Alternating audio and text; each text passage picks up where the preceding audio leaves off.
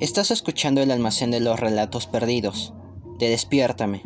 Soy Bruce Medina y hoy hablaremos acerca de un cuento que lleva por título Una mano en las cuerdas, un relato de Alfredo Bryce.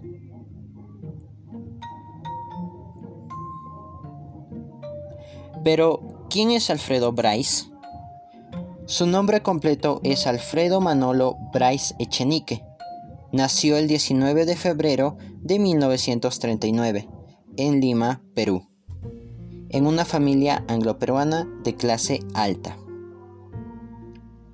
Hijo del banquero Francisco Bryce Arróspide y su esposa Elena Echenique Basombría, tataranieto del expresidente José Rufino Echenique, Recibió su educación primaria en el Colegio Inmaculado Corazón y la secundaria en el Colegio Santa María y en el Colegio San Pablo, un internado británico.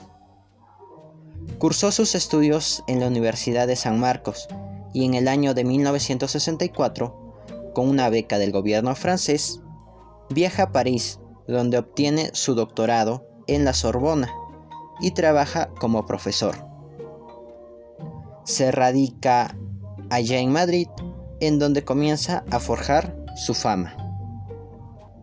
Considerado uno de los escritores más importantes del llamado post-boom de la literatura latinoamericana, nos deleita y vislumbra con una vasta colección de obras literarias, tales como Un mundo para Julius, que fue su primera novela, La felicidad jaja, tantas veces Pedro, La vida exagerada de Martín Romaña, El hombre que hablaba de Octavia de Cádiz, El huerto de mi amada, La amigdalitis de Tarzán, entre otros miles más. Y no es por exagerar. Pero el día de hoy nos centraremos en uno de los 12 cuentos que conforman un libro titulado Huerto Cerrado Aquí, Manolo, el protagonista, relata en su diario los diferentes episodios de su vida. Entre ellos encontramos uno que se lleva a cabo un año antes de que Manolo acabara el colegio, más concretamente en verano. De a partir de aquí comienza una mano en las cuerdas. Esta historia comienza en el Country Club el cual se encuentra en San Isidro, un barrio residencial. Es muy elegante y prestigioso.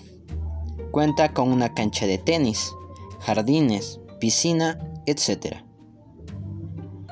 Manolo visita este lugar por primera vez en esas vacaciones y se encuentra con sus amigos, Enrique y Carlos, y con sus enamoradas, Carmen y Vicky respectivamente pero él se siente incómodo cuando está con ellos. Más de una semana transcurre y ve a la chica más maravillosa del mundo en la piscina. Era la primera vez que la miraba. Había ido a recoger a su hermano.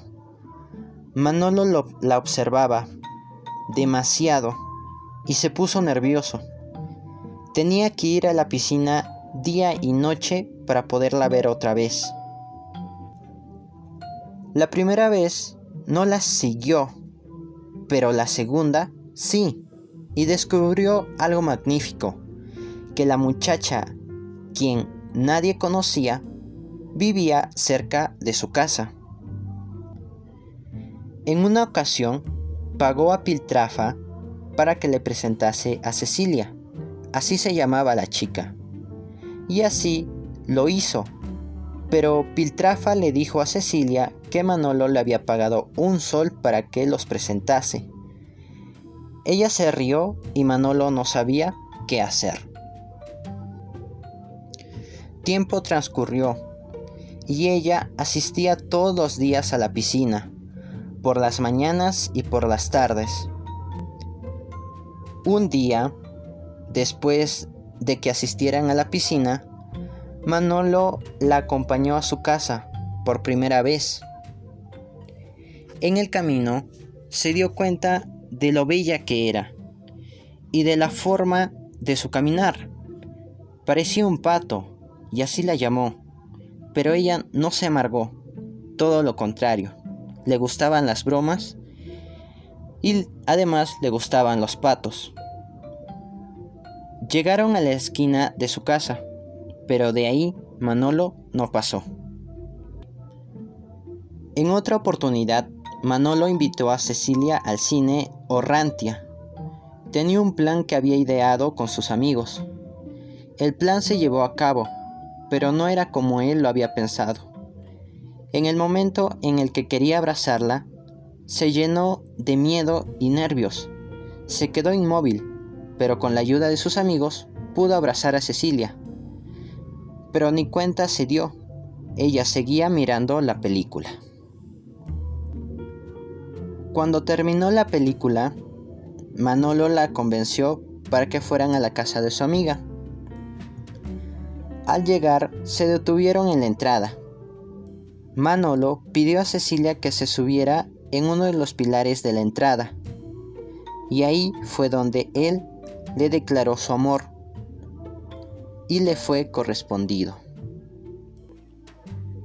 Vivieron aventuras, se dieron su primer beso en los jardines, se confesaron, fueron a misa juntos, salieron con sus amigos, Jugaron en el río, cazaron renacuajos, aunque los liberaron después, y fueron al sastre y a la costurera para que las bajen la basta de sus uniformes. El verano había llegado a su fin, como todo, menos el amor entre Manolo y Cecilia. Manolo volvió de interno. Era su tortura, porque no podía ver a Cecilia. Le gustaba verla y quería.